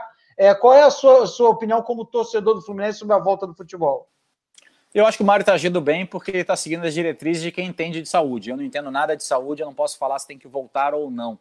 O que eu acho é que a gente teve um plano de, de, de afastamento, de reclusão, de distanciamento social, mas eu acho que as, a, a, o governo foi extremamente falho eu não vou falar nem no governo federal, apesar de achar que o nosso presidente fala muita besteira, mas eu não acho que não, não acho nem que seja culpa dele. É, a gente não teve é, dentro das organizações de saúde um plano de retorno. A gente tem um plano de afastamento, de, de distanciamento, mas não existe claramente um plano de, de retorno. Né? Em outros lugares do mundo, sim. A gente sabe que a gente está atrasado em relação à pandemia não é mais grave. Eu acho que a, a imprensa faz muito terrorismo enquanto, enquanto a, a, é seríssima o caso, é sério. Mas eu digo terrorismo enquanto, enquanto eu, aí eu concordo, o negócio de só contar morte, contar morte, falar número de morte. Né? Peraí, gente, a gente tem 300, 220 milhões de habitantes. É óbvio que se atingir a gente igual atingiu Itália, Espanha, não sei o quê, a gente vai ter cinco vezes a quantidade de mortos caras. A gente tem cinco vezes a população dos caras. E a gente sabe a realidade da nossa periferia, das nossas favelas, das nossas cidades do interior, que não são da europeia, que eles têm um sistema de saúde muito melhor, mesmo antes do coronavírus. Quantas matérias nós já não vimos de hospitais superlotados, faltando leito, gente em maca de corredor de hospital, sem existir coronavírus. Então, é, isso é uma coisa óbvia. Então, explorar somente esse lado, eu acho que é o negativo. Acho que o Mário está correto, mas eu acho que a gente precisa de um plano de retorno para tudo, tá? Para tudo. Jogador de futebol tem que se preocupar com a família dele, tem que se preocupar com a saúde dele, mas também tem que se preocupar com como retorna. Ele, ele também não é, não vou falar que é essencial, assim como minha profissão também está parada, não está tendo corrida de, de automóvel, mas ao mesmo tempo, por que, que os caras estão todo mundo na rua trabalhando? Por que, que as empresas estão retornando, as fábricas funcionando? E aí a gente vai até caras que não são tão essenciais, está todo mundo trabalhando de alguma maneira. Nós temos que entender como voltar com segurança. Então é trabalhar para conversar e entender como voltar com segurança e quando. Alguém que entende do assunto vai falar, Cacá, com segurança é dia 18 de julho. Chutei a data. Ok. Até 18 de julho eu sento na minha cadeira aqui, espero que entenda me dar uma notícia de como vamos voltar. Mas eu não vejo isso, eu vejo discussão de temos que voltar, não temos que voltar, mas ninguém discutindo como voltar, como agir. Então, eu acho que essa é, é, é, é a relação que está faltando. Não acho que seja o Mário que tenha que dizer, não acho que seja o presidente de outro clube que tenha que dizer. Eu acho que quem comanda as prefeituras, os governos, a saúde, é que tem que dizer para gente.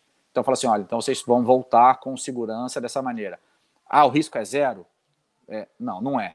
Vocês vão ter o risco de alguém se contaminar. Mas dentro desses protocolos, se alguém contaminar, nós vamos conseguir distanciar ele rapidamente, afastar ele rapidamente, não participa do grupo de risco. Então, é tentar de alguma maneira nortear a gente para o que a gente tenha que fazer. Então, eu, eu, eu vou dizer que eu não eu não sou nem 8 nem 80 com o que está todo mundo falando, nem o cara que está querendo voltar amanhã, nem o cara que está dizendo que não vai voltar agora. Eu acho que a gente a discussão para mim é completamente outra, é como voltaremos? Ou a gente vai ficar em casa para sempre? de alguma maneira a gente tem que voltar, de alguma maneira a gente tem que voltar a trabalhar. Saúde em primeiro lugar, é, é, protocolos para fazer, mas temos que ter um plano de retorno. É, é existe o plano, né? O, o, a galera que está acompanhando está concordando assim.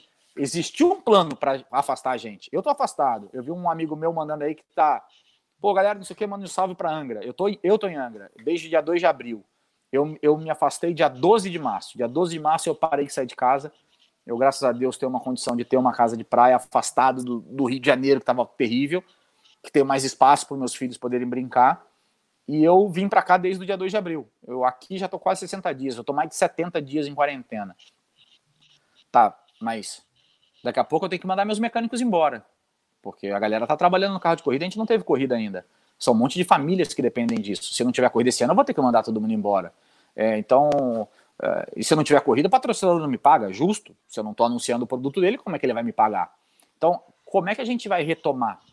Vamos retomar em agosto e acabar em fevereiro a temporada? Ok. A gente tem que entender que é um ano diferente. Não vamos ter férias? Ok. Já falei para meus funcionários, ó, galera, férias não vamos ter.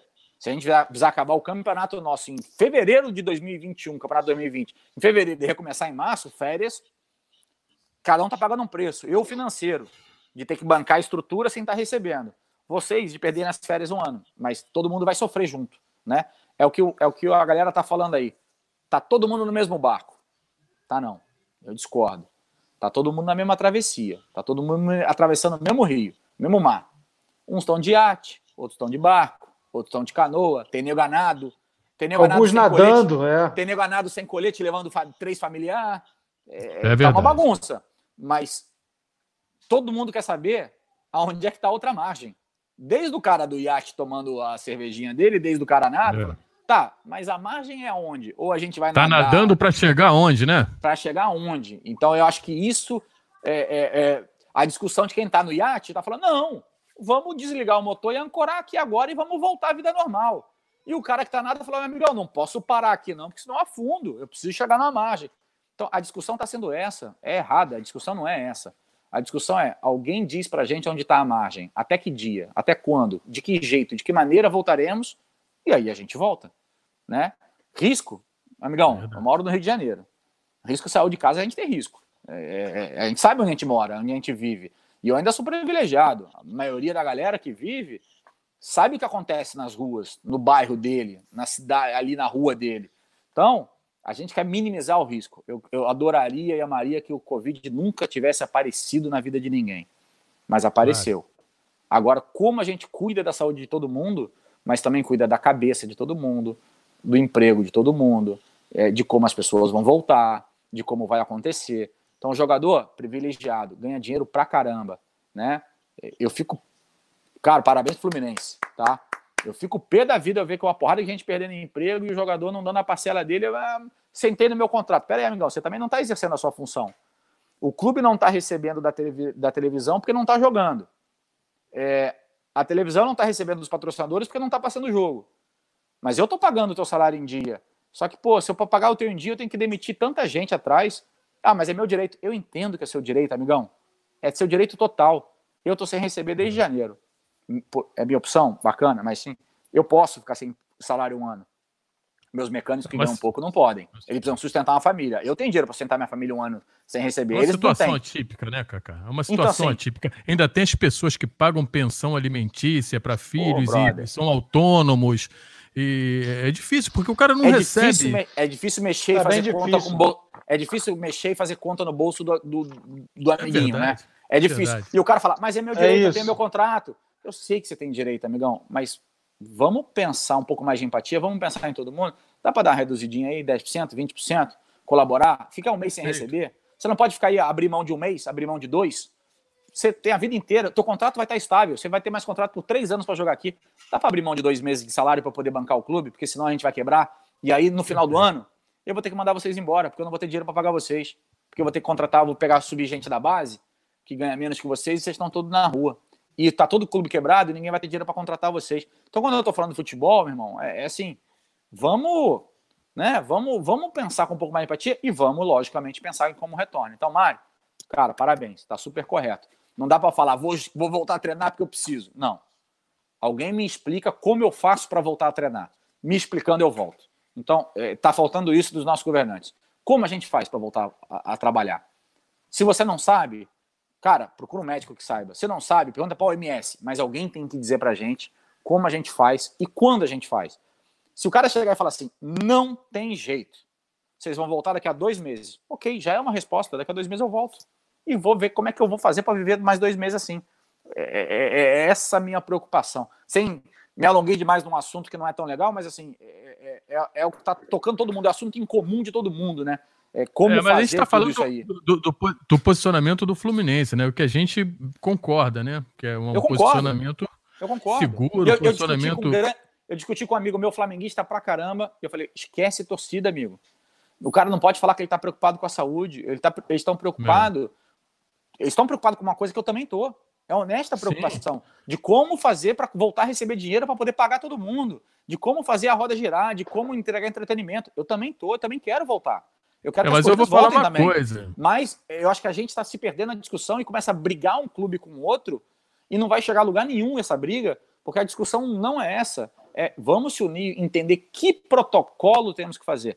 Se o futebol na Alemanha voltou semana passada, e a gente sabe que a gente está 40, 50 dias para trás dele nos casos, que a gente começou a ter mais casos 40, 50 dias depois, é óbvio que para jogar antes do dia 20, 15, 30, final de junho, jogar não vai dar.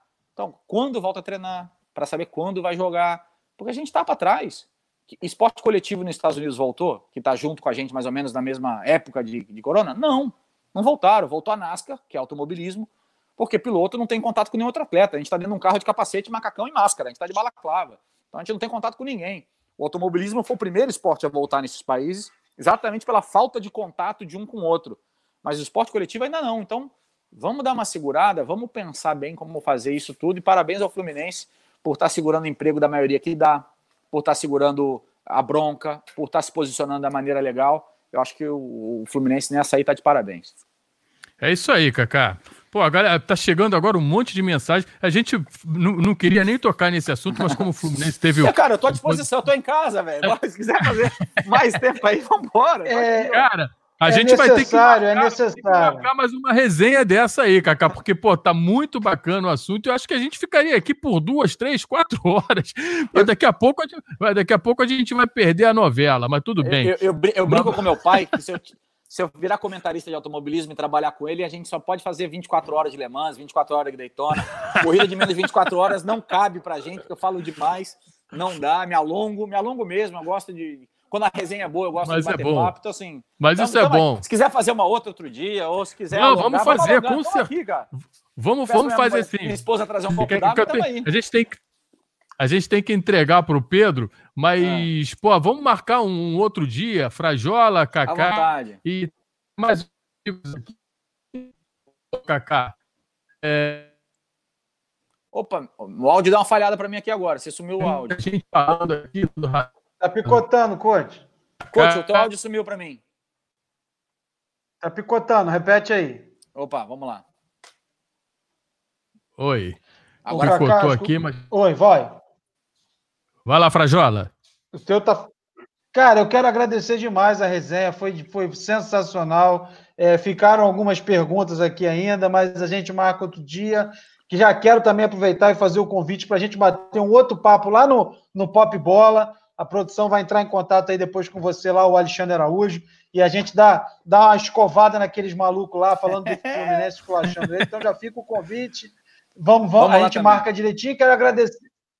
Quero agradecer aqui, então, pela participação, por uma, uma entrevista sensacional, deixou a gente bem, bem, bem feliz de recebê-lo aqui no Saudações Tricolores. E vamos, vamos, vamos desenhar essa, mais uma resenha. A gente... Isso. Ah. Eu, vou te, eu, vou te, interromper só para completar duas perguntas que ficaram muito no ar e que a galera perguntou mais de uma vez. Então, só, só para largar. Assim, é, não é me estender, não. Por favor. Contrata, contratação do Fred, uma boa? Uma super boa todo clube, toda empresa, toda gestão precisa de referência. O cara é uma referência. Se ele vai jogar igual ele jogava, não sei. Se ele vai resolver, não sei. Se ele tiver paciência de não resolver e ficar no banco, bacana. Mas ele é uma referência. Ele dá, ele bota nas costas na hora que der uma bronca, fala: opa, joga nas minhas costas, deixa que, deixa que, que dá porrada em mim. É ídolo, né? menino, né? E, e deixa o menino tranquilo. Isso para mim, por isso que ele é uma boa contratação. Agora, com os custos do que ele representa hoje, não adianta com custos do que ele era em 2012. Senão a gente vai ficar maluco no negócio. E ídolos do Fluminense. Cara, eu era super fã do Super Ézio. Nossa, cara, é, faz parte da minha infância. escutar o Super, Super cara. Era assim. É, Grande Januário de Oliveira. Januário de Oliveira, gritando Super Ezio. Super é. Ezio era a bronca comigo ali. Era sem dúvida nenhuma ali. É, o gol, Super Ezio. Cara, era, era meu. Sei que não. Tá lá o corpo não, estendido no chão. Para muitos não representou como a maioria da história do Fluminense. Talvez não seja nem de perto. Vi outros caras jogar mais com a camisa, o próprio Fred, o Conca, vi caras. O, o Thiago Neves teve excelentes passagens, o Deco, pô, foi incrível. A gente teve grandes jogadores jogando com a camisa do Fluminense.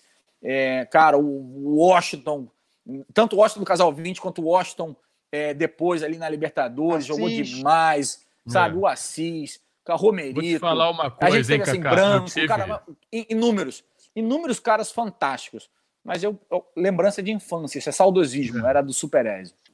Eu tive o prazer de conhecê-lo pessoalmente numa das transmissões da, da Rádio Flu, cara, era um amor de pessoa, poxa, é, é, é. a gente recebeu com muita tristeza a partida dele, tão jovem, né?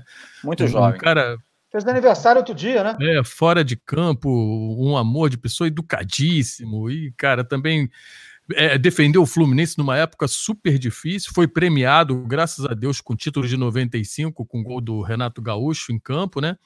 Hum. E foi assim, uma referência para muitos torcedores do Fluminense, que eram, eram crianças na época, né? Foi o grande ídolo dessa geração que sofreu muito com o Fluminense e que depois veio acompanhar Fred, Deco, Thiago Neves, enfim. É, infelizmente, e, a partida aqui.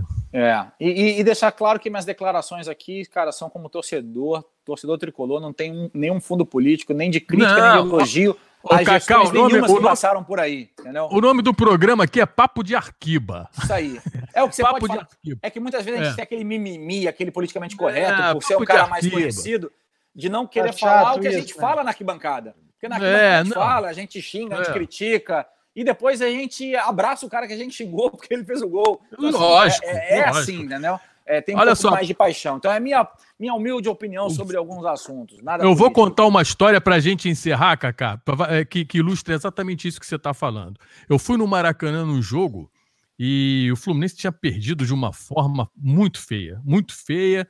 E descendo a rampa do Maracanã, tinha um cara do meu lado, mas xingando todo mundo. E o cara falava, gritava: Eu não volto nunca mais aqui. Esse clube não vale nada. Que o presidente é isso. E esse centroavante é um merda. E que não sei o que. Parará, parará. Pô, quando a gente saiu do portão, tinha um monte de camelô vendendo camisa, bandeira. Quando ele passou em frente ao cara, ele virou o cara e falou assim: Ai, meu irmão, quanto é a bandeira aí? o cara é explode aí, cara. naquele momento. Mas explode, o Fluminense. É, o Fluminense, cara, é acima de qualquer coisa. Ô, Cacau, eu, eu, eu, queria. Eu, eu, tinha falado antes, né, que eu falei que o Roger é muito meu amigo. E ele. ele é, eu tenho uma casa grande, dele que já é meu amigo de muitos anos. E aí a gente ficou.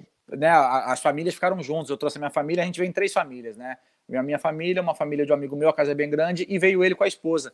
E ele ficou aqui 40 e poucos dias aqui, isolado também. A gente fez a quarentena junto. Então foi bom que a gente tinha uma resenha, a gente tinha papo para falar, fazia. Ele é excelente cozinheiro e tal. E eu Você tá falando do Roger ou o cara Roger grande? Flores. Roger Flores.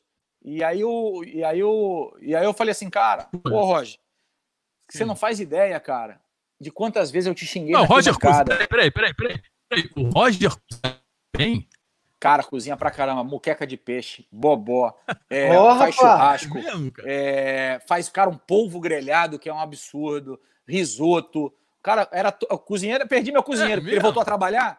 Falei, ah, você voltou a trabalhar, você não tem como ficar indo e voltando. Agora você vai embora pra tua casa, filho. Porque aqui você não vai, tô com a minha família limpinha aqui, você não vai ficar indo e voltando. É. Ele ficou aqui abril inteiro, cara. Ele ficou abril até dia 12, 13, 14 de maio. Ele ficou aqui, ficou uns 40 dias aqui em casa. E... Eu acho que ele deu um migué, hein, cara. Ele comprou aquelas comidinhas prontas, congeladas entra... e deu um migué. Aqui é uma casa isolada no meio do mato, aqui não entra ninguém, não. Mas ele trouxe, ele trouxe na mochila dele. Não, cara, e o cara cozinha pra caramba. Eu, mas eu falei isso pra ele, você não faz ideia a quantidade de vezes que eu fui na arquibancada e te xinguei. Mas eu te xingava de tudo que é nome, rapaz. Aí ele falou assim, ah, muitas vezes eu merecia mesmo, tá tranquilo, tamo de boa. E, aí, e é isso, cara, você, é paixão, você explode na hora e depois depois estamos juntos, é cara. Quem é que vai largar de ser tricolor? Entendeu? Eu, eu brin... E a, a, outra família aqui, é, que tá junto comigo, um amigo meu de infância, então a gente falou que vem três, o Roger já foi embora, a outra família ficou. E morava num apartamento pequeno ali perto de casa, amigo meu há mais de 30 anos, veio para cá também. É bom que o filho dele e o meu têm a mesma idade, eles brincam junto. Então a gente uhum. né, tem área aqui no meio do mato para eles brincarem. E, o, e ele é vascaíno, né? E, e, o filho virou flamenguista. Eu falo, cara, é só isso que não pode, filho. A gente pode xingar, a gente pode, a gente não pode abandonar o clube. Como é que você deixou teu filho virar flamenguista, meu querido? Ele deve até estar me escutando ali, que ele tá ali vendo, vendo o filme. Como é que faz? É. Cara, como é que você deixa um negócio desse? Que absurdo você deixar um negócio desse. Xinga o teu clube, tem a raiva do teu clube, tem a raiva do momento, mas ama ele, cara. Compra a bandeira, ó, amigo aí, compra a bandeira, como o Frajola aí, compra a bandeira, pendura em casa, bota o manto, bota a camisa. Não, a gente só não pode é abandonar isso. o clube, não deixa não. Não deixa não. É não. isso aí, cara. Não, meu, meu, meu, filho de 8 anos, ele vai ver uma decisão ao vivo domingo na televisão. Eu vou falar, o Fluminense vai jogar domingo. É, o Fluminense vai ser campeão de é. novo. Vamos lá, o Fluminense tem que ser campeão do. E ele tem um amiguinho na escola palmeirense. É eu São levava Paulo, 4, 5 pa... anos, eu, le... eu, levava meu filho no Maracanã para ver jogo contra o Boa Vista, contra o Madureira, contra, contra na Copa do Brasil, logo na primeira rodada, segunda rodada. Falei, pai, e esse time? Falei, timão, filho, timão. Quase jogou a Champions League no esse ano. É, porra. Isso aí. Cinco anos, quatro anos, vai entender? Timaço. Não, mas a gente vai pegar lá o time terceira divisão da, da não sei, de algum estado do, que não tem, sabe, relevância no futebol. Mas que time é esse? Nem eu sei que é o time. Aí você é olha, filho, eles têm um artilheiro lá que tem que tomar um cuidado. Hoje vai ser é, difícil. Hoje vai ser complicado. E aí volta. Cara, pô, volta. Ganhamos volta. de um timaço, né? Tá, é pode aí. provocar os outros times aí, os amigos? Podemos provocar? O único claro, dia que eu falei pode. que hoje não se preocupa que hoje a moleza foi contra o Botafogo, que a gente gol de 4x0 e ele foi tranquilo. Falou, não, hoje é, hoje é tranquilo, hoje, hoje a gente vai de boa. Show, coach. É, mas é isso aí, gente. Olha só, vou ter que entregar lá o, o YouTube lá pro Pedro. Tá. Eu queria aqui agradecer, ô Kaká, muito a sua participação. Você é um cara, gente fina pra caramba. Pô, adorei conhecer você. Vamos ver se a gente se encontra mais no Maracanã. Opa! Com Frajola, pra gente ter aquela resenha. É e só já me fica... procurar na arquibancada atrás do gol, não no meio do campo. Atrás do gol, tô lá. Não, eu Entre também. as duas torcidas. Filho pequeno, eu não fico mais ali. Eu fico é. ali entre as duas. Tô, eu fico entre eu as saio duas organizadas. Eu vou, eu vou, sempre lá para a imprensa, eu saio da imprensa e vou lá um dia desse ver um jogo contigo. A gente Aliás, vai recadinho, lá e... Frajola que é chegado nelas. Um recadinho para as organizadas do meu clube, que amo de paixão todas elas. Pô, sempre frequentei a arquibancada. O último jogo que eu fui, pô, discussão com duas torcidas nossas. Pelo amor de Deus, parem com isso, porque uma torcida tava é, um pouquinho é mais para cá do que a outra. Pô, pelo amor de Deus, galera, vamos curtir, é todo mundo tricolor. Porque, pô, é. a bandeira de um com a bandeira do outro. Sabe? É, cara, é tudo, a mesma, é tudo a mesma bandeira, tá? A gente é torcida diferente ali, mas não é não, é, é tricolor. Então, pô, pelo amor de Deus, eu, eu, eu não gostei. Eu, eu troquei de lugar, eu tava do lado, eu tava mais perto da, da, de uma torcida menor do que da, do que de uma maior ali. E aí, pô, cara, vocês tinham que estar na boca do outro túnel, não desse, aqui não sei o quê, porque o teu bumbo atrapalha no meu, sai daqui, sai daqui. Pô, que isso, meu irmão. É, Devia ser, vem pra cá, vem pra cá é, e não sai daqui, sai daqui, entendeu? Vamos unificar ali para o canto sair mais forte, Pô, né? Pelo amor de Deus, vamos cantar a mesma música, todo mundo Isso. junto, né? Um tá cantando, cantar do outro. Tá? Eu sei que a nossa torcida é super pacífica, as nossas, entre, entre a gente, muito mais do que 90% dos clubes brasileiros. Mas, ó, foi legal não, tá? Vamos, vamos unir, porque é uma coisa. No final das coisas, a paixão é uma só. É pelo é nosso clube, só. tá? A paixão é uma só. Isso aí. É isso aí. Pô, Cacá, muito é obrigado. muito obrigado. Tá aí o Frajola, que é porta-voz aí da torcida organizada, das torcidas organizadas do Fluminense na mídia. Ah, tá aí, perfeita a colocação dele, perfeito. Que se dá bem com todo mundo, já, já teve lá passagem lá na, na Storge e tudo mais, viajou o mundo com estudos sobre torcidas organizadas. Tá, o Frajola vai, vai, vai levar esse teu, esse teu desabafo aqui, mas queria agradecer. A gente vê como a, o torcedor do Fluminense é, é, é, é, muito apaixonado por você, Cacá. Você é uma pessoa do bem, você é uma pessoa querida. E eu fiquei muito feliz de te conhecer, de saber que você é uma pessoa simples, que você é uma pessoa que tem uma resenha, fala, gosta de conversar e tal. Só não levei muita fé nessa, só não levei muita fé nessa do Roger Cozinheiro. Acho que ele fez um Pô, é miojinho. Bom, cara. Não, não, não, fez não, cara. É. pra jogar, pra jogar no sábado, 4 horas da tarde, 40 graus, ele não era muito bom, não. Ele dava uma chinelada. Mas pra cozinhar, ele é bom, rapaz. Se ele cozinhar como ele bate na bola, depois eu vou mostrar esse vídeo pra ele. Se ele cozinhar como ele bate na bola, ele é campeão. Fazer um elogio, meu amigo. Ele cozinha igual ele joga clássico, porque no clássico é o menino mesmo? era foda. Mas é. é era jogo bom, pequeno, de jogo decisivo. Porra, de jogo grande ele era bom, rapaz. Jogo grande é, ele era é bom. verdade. Mas, é, é, o jogo ruim dele era quando tinha que jogar sábado, 4 horas da tarde, no verão. Jogo e pra pequeno, volta redonda. Moça bonita, é, moça, moça bonita. bonita. Jogar lá em Bangu e tal, e um calor de 45 graus. Ele dava a bolinha redonda, voltava quadrada, dava redonda, voltava quadrada. Na terceira ele não dava mais pique, não. Ficava na sombrinha do poste aqui, ó. Se é, encostava tá e esperava o clássico. Mas ele cozinha igual ele jogava Verdade. clássico. O cara cozinha bem. E bom, então vamos, vamos, vamos fazer Obrigado, a próxima Cacá. live. Vamos, vamos, convidar o Roger. Vamos, a, vamos, vamos eh, fazer uma locação de uma cozinha industrial aí para ver se ele realmente vai passar no, no Masterchef tricolor. Faz, faz, uma live com ele, ele cozinhando. Ele vai gostar da ideia, cara. Ele gosta de Será? mostrar. Oh, vamos fazer um Masterchef tricolor. Porque tem um outro tricolor aí que disse que cozinha bem pra caramba aí. É a gente mesmo? vai fazer um. É. Depois ver se ele eu vou... com isso aí. Que a torcida do Cruzeiro trata ele muito bem. Agora ele fica falando, não, que não sei o quê, porque eu gosto do Cruzeiro Cruzeiro também. Para com isso, que ele é tricolor que todo mundo sabe. Ele fica inventando essa de Cruzeiro aí. Então, dá uma moral para ele também. É, pelo amor de Deus, né? Ô, Flores, porra. Ô, Flores, vou, vou, vou, queimar teu filme lá na ilha, hein? Pô, não, tá, aí é, é, ruim de queimar o filme dele lá. O cara na ilha tem É, Jardim Guanabara ali, ele manda prefeito de Jardim Guanabara. O cara tem moral, o cara, o cara tem moral lá, o cara tem moral. É. Mas é isso, Cacá. Pô, muito obrigado. Ó, vamos marcar uma outra, porque, pô, tem assunto pra caramba aí. A gente Pô, cara, vai marcar ó, uma outra aí. Deixamos de falar de várias coisas que a gente fez junto com o Fluminense, de coisas bacanas, de, é, é, de trabalho juntos até com, com, Sim, com o clube. Tem... Então, pancada de coisa que a gente deixou de falar. Tem muita tá? coisa para falar. Um, a gente faz mais uma Faz aí, mais uma live não. aí. Então tá, tá então. Depois, eu, eu, depois eu, coach, rapidamente, depois eu te chamo no, no contato, te mando essa foto aí do time. Você não precisa ficar fazendo é, print da tela, eu mando a foto para você e a gente marca uma resenha lá no Pop Bola também para outra semana aí para frente. Ó, a galera falando aí do, do, do, adesivo, não posso mais, tá? Porque é o seguinte, cara, hoje em dia, mundo, pô, patrocínio, tudo global, lá, lá cara não dá mais para botar logo do Fluminense, que às vezes o patrocinador do clube é conflitante com o meu patrocinador do carro. Muitas vezes acontece isso. Então, desde o momento lá, lá de trás de 2004 ou 2005, eu parei de usar logo no carro, mas em várias oportunidades relevante para o Fluminense, eu usei a camisa do Fluminense, subi no pódio, levei bandeira. Quem botar, pesquisar na internet aí vai encontrar. Em vários momentos importantes do clube eu estava lá usando a bandeira também. Então a gente nunca deixa, mas a gente tem que entender que o motorsport é um outro esporte, a gente não pode criar rejeição com nenhuma outra torcida, tá? Então, Show, saudações tá tricolores para todo mundo aí. Saudações. Grande Valeu, Cacá Bueno, muito obrigado. Frajola, boa noite. Boa noite, Cacá Bueno. Boa noite, torcedor tricolor que participou conosco aqui dessa resenha campeã como diz aí o nosso ouvinte Márcio Paladares. E a gente volta na próxima semana, na próxima quarta-feira, e já deixando o convite aí para o Kaká, que vai voltar mais uma vez para a gente falar e mostrar mais Só fotos chamar. que não deu tempo de mostrar. Só Show. chamar.